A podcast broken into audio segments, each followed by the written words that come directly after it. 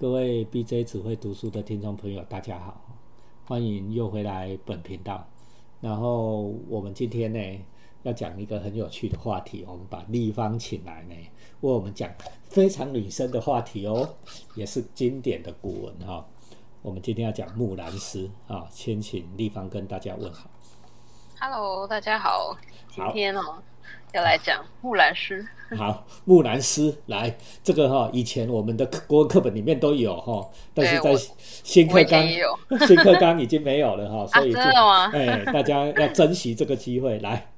好，木兰诗哦，它也可以称为木兰词，然后它的作者呢是不知道是谁啦，不详，作者不详。那一般来说，吼木兰诗会被认为是中国地区啊，它在过去南北朝时期的一首叙事诗歌。嗯，我们就不要讲太多专有名词，国学常识那个自己去看。然后这篇呃原文其实不长，大概三百多字而已。嗯，但它如果大家有去看原文的话，应该就可以看到说，它其实。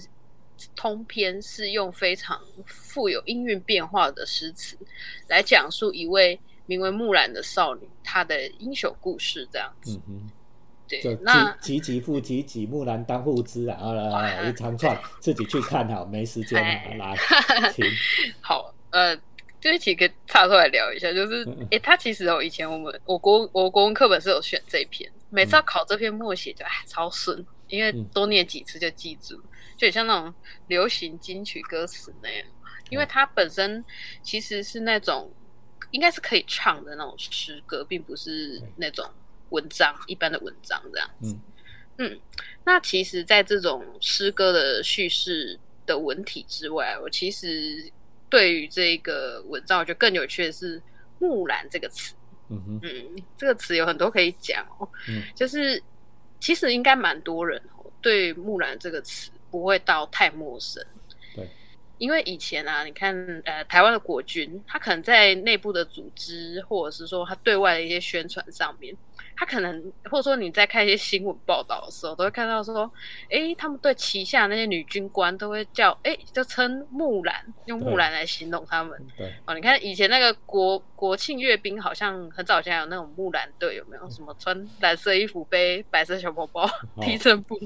对啊，大内宣、大外宣最喜欢用木兰队哈。对对对对，其实不止台湾啊，中国也很爱用。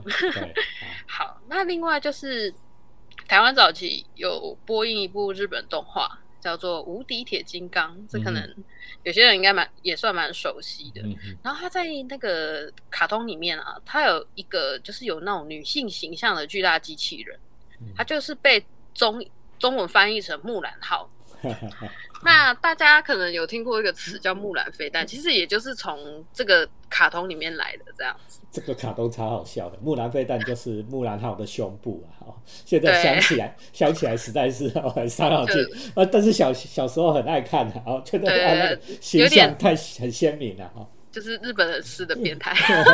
对，好，但但其实很有趣哦。呃，你如果去看原文，这个机器人的原文名啊，其实是来自。希腊神话中的爱神就是阿芙罗，呃，代替这样子。阿芙罗代替啊。嗯，他其实原文名是这个。嗯。好，那他卡通里面那个那个这个木兰号，其实后来就坏掉，来出现一个叫哎木兰二号。对，原来的被打坏了，建了一只新的啊。对对对，但但其实这个木兰二号其实也不是类似的名字，它其实另外一台机器人，它的名字名称其实是。月亮跟狩猎女神的罗马名戴安娜，就是戴安娜。对对，那其你从这边你就可以看到一个很有趣的事情，就是说，你看这明明是两个不同的女性机器人，可是你你却就是我们在综艺上面，我们就是同样以木兰为名，就是把它归归于某一种。你说也有点单一的那种英勇女性战斗人员的那种形象，对，就是可能我我从刚刚讲到现在，大家脑袋可能都浮现的是这种概念跟形象这样子。对，对啊，其实我我就会觉得说，你你其实从这种小地方就可以看到说，好像整个华人社会啊，大体来上提及木兰诗或是木兰这个词的时候，都普遍是去强调说啊，你看这个女儿生的木兰。哇，代父从军，好孝好孝顺啊！然后他又去保家卫国，哇，英勇又忠贞。对，哦，凯旋了归以后，我我又不练功名，我就赶快想说，我要赶快回家，这就是好像有一种好女儿的典范这样子。对，这是我我就是可能大体上，我觉得我观察到，可能从华人社会比较常会看到的形象这样。好，那我们来讲讲非华人怎么想。嗯。就是那好，相对于就是我们华人在看木兰是，我们是用比较总体的角度去强调这种为家为国的这种孝顺跟忠贞嘛。但是其实，在欧美为主的文化里面啊，在看待同样这个木兰诗的故事的时候，它是用不同的诠释角度来想的哦。就是好，最明显的例子就是说，在一九九八年六月。就是迪士尼，华特迪士尼，他就出了他底下第三十六部的动画长片，就是我们可能有些人应该蛮多人也看过《花木兰》。木兰，木兰。对。好，那它其实这个就是以花木兰诗为基础的动画改编啦。对。那就是目前啊，这个花木兰也算是迪士尼旗下算很经典的作品啊。就是近年还有那个 真人化嘛，就是把它。对，因为通常是很有潜力的才会变真人化，才可以赚钱。谁啊？刘亦菲，刘亦菲演的，刘亦菲演的哈。好，来。对，好，那好，我们先暂时不论，因为这个真人版电影后续有一些政治的风波跟一些改编上的讨论。但是我我不晓得大家知不知道，其实原本的动画版的，就是在一一九九八年花花木兰背后，其实也有一个就是。可能会产生一些文化争议的企划在躲在它的后面，就是背后的小故事。就是在一九九四年的时候啊，就是迪士尼的呃，在佛罗里达动画公司，它就是历经了就是哎美女与野兽啊、阿拉丁、狮子王，哦这几部都是很成功的作品嘛。那之后哎，迪士尼就开始想说，哎，我们来发展一点亚洲主题的故事好了，就开始对亚洲主题产生兴趣。所以那时候他就找来了一个童书作家，叫做罗伯特特迪圣索西，这就是找他的一些作品，想说来讨论一下。因为这个圣索西其实他跟迪士尼的人员之间也有着很像，就是故事顾问的关系这样子。嗯，那同一时间啊，其实他们工作室当时有一个短片的计划哦，那个短片。计划的名称就叫做 China Doll，我们直翻就是中国娃娃。哇，这光听名字好像就不太妙。对，好，它其实内容就是描述说啊，有一位受到压迫的悲惨中国女孩，然后最后就是被来自英国的一位白马王子所拯救，然后我就在西方国度中获得幸福快乐的故事。简而言之，就是一个这样的故事嘛。嗯，那啊，这个这个，你看，我们以现在角度 听起来，就是好像有点问题哦，好像有点文化上的对的争议这样子。那那呃，就是当今呃迪士尼戏剧集团它的领导人就是托马斯舒马赫，他在那时候是负责动画长片的总裁，所以他就是去问那个圣索西，就是说，哎，你对于这个短片计划有没有其他的看法或想法啊？然后这个圣索西他就说，哎，其实哦，我知道。中国有一个叫木兰诗的这个故事，哎，你来看看这样。所以最后迪士尼就是决定说，我要把这两个计划就是干脆结合发展这样子。嗯嗯嗯。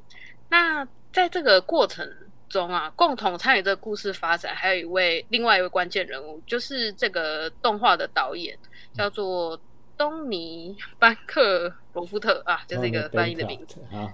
对，然后呢，他在日后的媒体采访里面啊，其实他就说了，其实他这个导演他自己啊，他生育有三个女儿，在制作花木兰的时候是两位，他底下都是生养女儿嘛，所以他就在想说，我究竟要为像我这样我女儿这样的小女孩带来怎么样的一个故事？所以就是在经过他跟团队一起构思之后，其实他们是构思出了一个。后来我们所知更加独立自主的一种女性的英雄形象，就是也许啊，他他就有聊到说，也许花木兰她不能决定说她的出生的家庭背景，或是她的性别，或者说，哎，你看她所处的社会，她总是会去要求女性要成为一个好太太嘛，一开始被教育相亲，要乖乖听大人的话啊什么的，但是木兰她却透过她自己的行动哦，然后去展开她的冒险旅程。然后最后发现她自己最真实的样子，同时也改变周遭人的看法。啊，这个过程中是他不需要任何的王子来拯救他，对，反而是他去救里面的那个男将军李翔。李翔哦，所以已经跟原来的原始中国娃娃的企划已经方向截然不同哈。所以我们刚才分析了迪士尼的做法哈，从华人集体主义的角度慢慢变成个人的角度哈。那为什么会这样想？其实他还有理论支持的哦。来，请地方给我们介介绍。好，其实这个木兰是大概三百多只嘛，然后中间它其实是很精要利落的，就是概述说，哎，这个木兰它从代父从军到归来的这种过程，它其实中间就是有很多留白，所以才会产生就是我们刚刚讲到，就是华人有强调总体精神的。倾向啊，可能欧美为主的国家会去强调个人价值，好，所以你看动画的诠释才会是那种展现自我追寻的那种层面，这样。那就是刚刚老师讲到说，其实这种想法背后啊，其实是有一套理论藏在后面，就是说，其实你如果去看木兰诗本身跟改编后的动画《花木兰》，都有藏有一个叫做英雄的旅程的结构。嗯嗯，这个。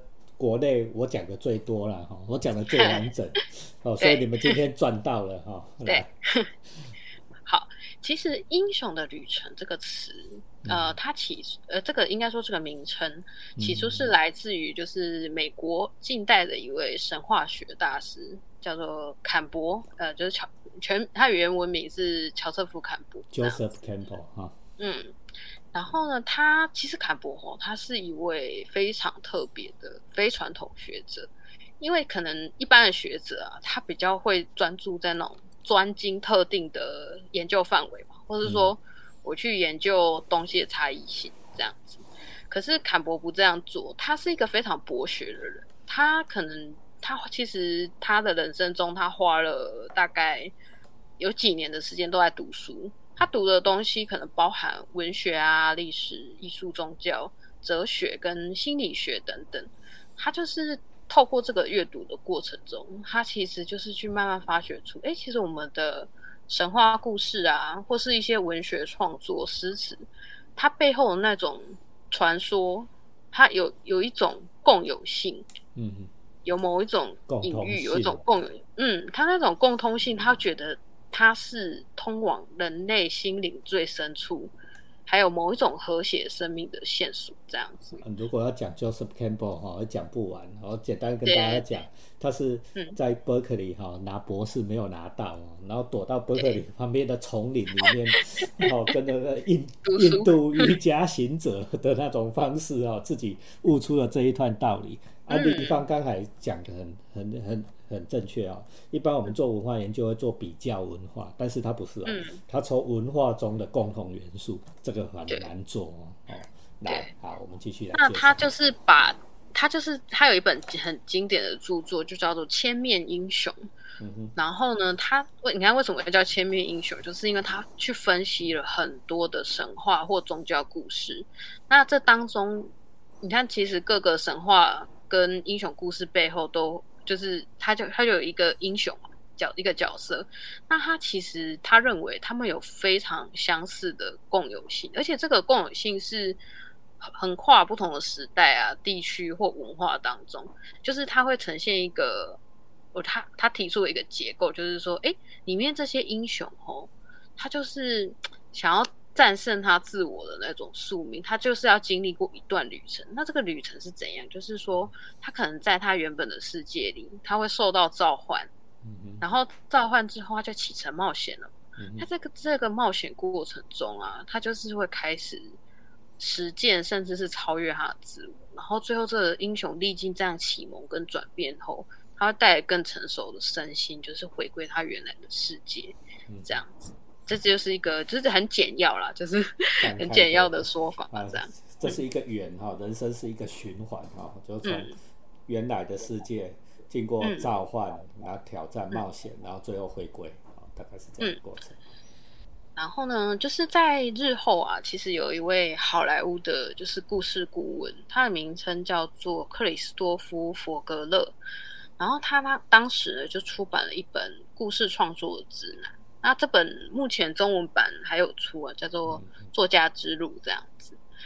它是一本非常经典的书，因为它其实背后概念很简单。你看坎伯他就提出了说：“哎，你看这些世界各地流传许久而且很广泛这个神话，那他他他认为他们有某种相似性嘛，对不对？那你反过来想，你能不能把这种相似性的结构，我用来创作新的故事？那我是不是能创作出感动很多人的热门作品？”就是这个故事顾问，就是用这种方式吼，把以坎博提出的内容为基础，他就进一步还整了整合了荣格心理学提的那种原型的概念，就是拿来塑造你整个电影叙事的架构，还有你的角色啊要怎么形塑这样子。那这本书提出来的内容，其实后来就是用在很多就是很受全世界喜爱的作品啊，都有运用到这个，所以这本书。也算是剧本写作那种很经典的教材这样子啊，这毕竟是好莱坞作品啊啊！你如果要读中文的，拜托哈，去买一本施百俊著哈《故事与剧本写作 》，里面就有这个浓缩的东西。好来，好，那好，我们现在回头过来，再回到原文《木兰诗》上面。你看，即便这个文本好，它很多诠释空间，但是你如果去细看，你就会发现说，哎，其实木兰就是经历刚刚坎博讲的。我启程，哦，我我我代替我父亲启程去打仗，哎，经历了冒险，然后最后从战场我又回归到我的原原本出发的那个家。其实我我觉得这你看他就是你看这很久以前的东西啊，坎坎博是很近现代的人嘛。对，这个木兰诗是中国南北朝时期的东西，你看他，我觉得他就是隐隐证实了，就是你看坎博对于那种。神话啊，还有传说故事那种共通性的观察，其实真的是蛮准确的，蛮犀利的。太多故事都是这样啊，故事很厉害。像看耶稣的故事、佛陀的故事，都是这一套。按我们讲近一点，我们讲过的什么《鬼灭之刃》《火影忍者》《海贼王》啊，全部都这一套，是全部都是，都是这个英雄的旅程。好，我们做了一个简单的结语。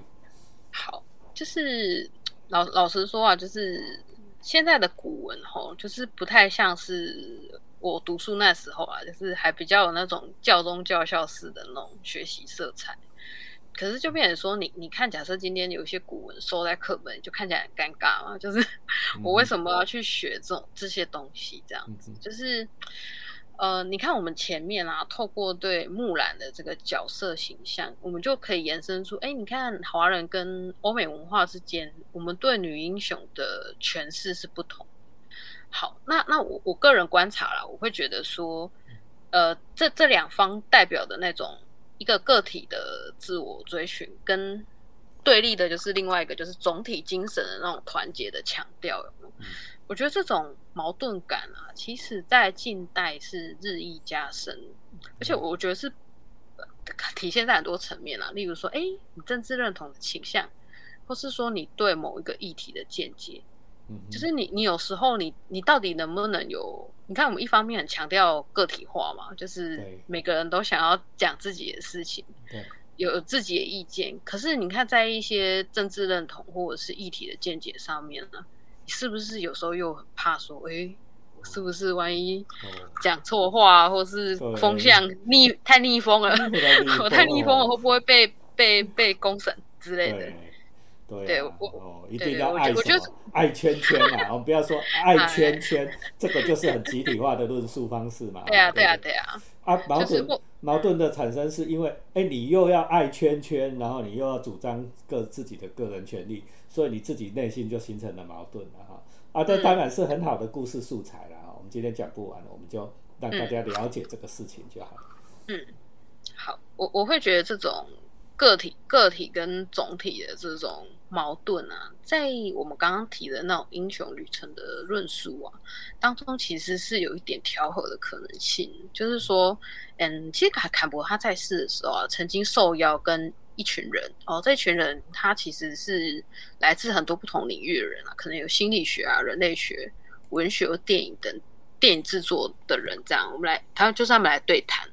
那这个内容其实最后是有被整理起来，就是呃，有一位主编叫菲尔科西诺，他就是把它编成了一本思想对谈集，就叫做《英雄的旅程》。那我觉得它里面有一些提到他在导演的那边，其实有些东西讲的蛮好的，可以稍微念一下。好，我们原文哈。嗯，他就提到说，呃，就是坎伯，就是他指的是坎伯，就是用现代的语言去躲逸这些庄严的叙事或意象的时候，坎伯他教会我们如何去阅读神话，把它视为象征，视为隐喻。用诗的方式去读他们，用灵魂去读他们。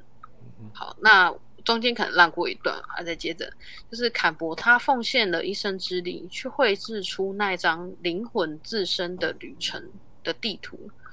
他所画出的地图是一张内在世界或深度世界的地图。坎伯这样的推论说，如果神话就像梦那样，是源出于心灵的最深处。他理当也可以把我们带回心灵的最深处。嗯哼，对。那我会觉，我会觉得说，你看他这种，他在书里的那个对谈集，就是提到说，哎，你看你，你这个英雄，当你踏上这个旅程的时候啊，你会慢慢的发现到说，哎，其实你所追寻的一些东西啊，其实可能真的就是在你心心中，你你对自己慢慢开始有越来越多的认识嘛。然后你也知道自己想要什么或不要什么这样子，那你的自身的心灵跟个体性得到圆满的时候啊，那这种你在不同神话背后发现那种相似性，其实某种程度也暗暗示那种人类人类集体是有某种共有的基石，这就是我们可以互通、互相理解的那种基础，这样子。嗯嗯，就是说。你看，你你学的认识自己，然后你认识自己之后，你也可以知道说，我啊，别人用这个基础，我们都是共通的，我们的基础是一样的啊。对啊，然后就是去理解别人嘛。嗯嗯。那你看，其实好，再再回到花木兰嘛。你看，你你摒除掉一些人家灌输给你的那种原本的木形象，哎，你再仔细去看他。他是不是搞不好？他也不是说什么我是为了笑，为了什么？他搞不好木兰是一种自我实现啊！我选择去做这件事是一种自我实现啊。然后你看，直到现在，大家还是经由这个诗歌记得他的名字嘛？对对。那我们也可以有一些自己的选择，可以变勇敢，这样子面对很多总体跟个体矛盾的时候，嗯，对。大概是这样。然后我很喜欢立方最后这个结语啊，哈，就是认识自己，然后才能理解他人哈。因为你会忽然发现，我们的人生是一样的，都是一趟共同的生命的英雄的旅程，对吧？哈。而且而且这很需要勇气啊，就是认识自己很难哦。中间对你要认如实的认识自己是很对，面对自己内心深处的很多东西是很困难，然后。那那下一步也是很难，就是哎，去理解别人啊，这也是很困难的。这是一个很勇、很需要勇气的事情。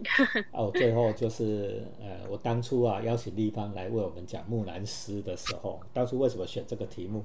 是因为我跑去看《捍卫战士》，阿汤哥隔了四十年、三十几年，他又 他又开始演《捍卫战士》里面啊。对。但是这一集《捍卫战士》跟上一集非常不同，这一集《捍卫战士》呢。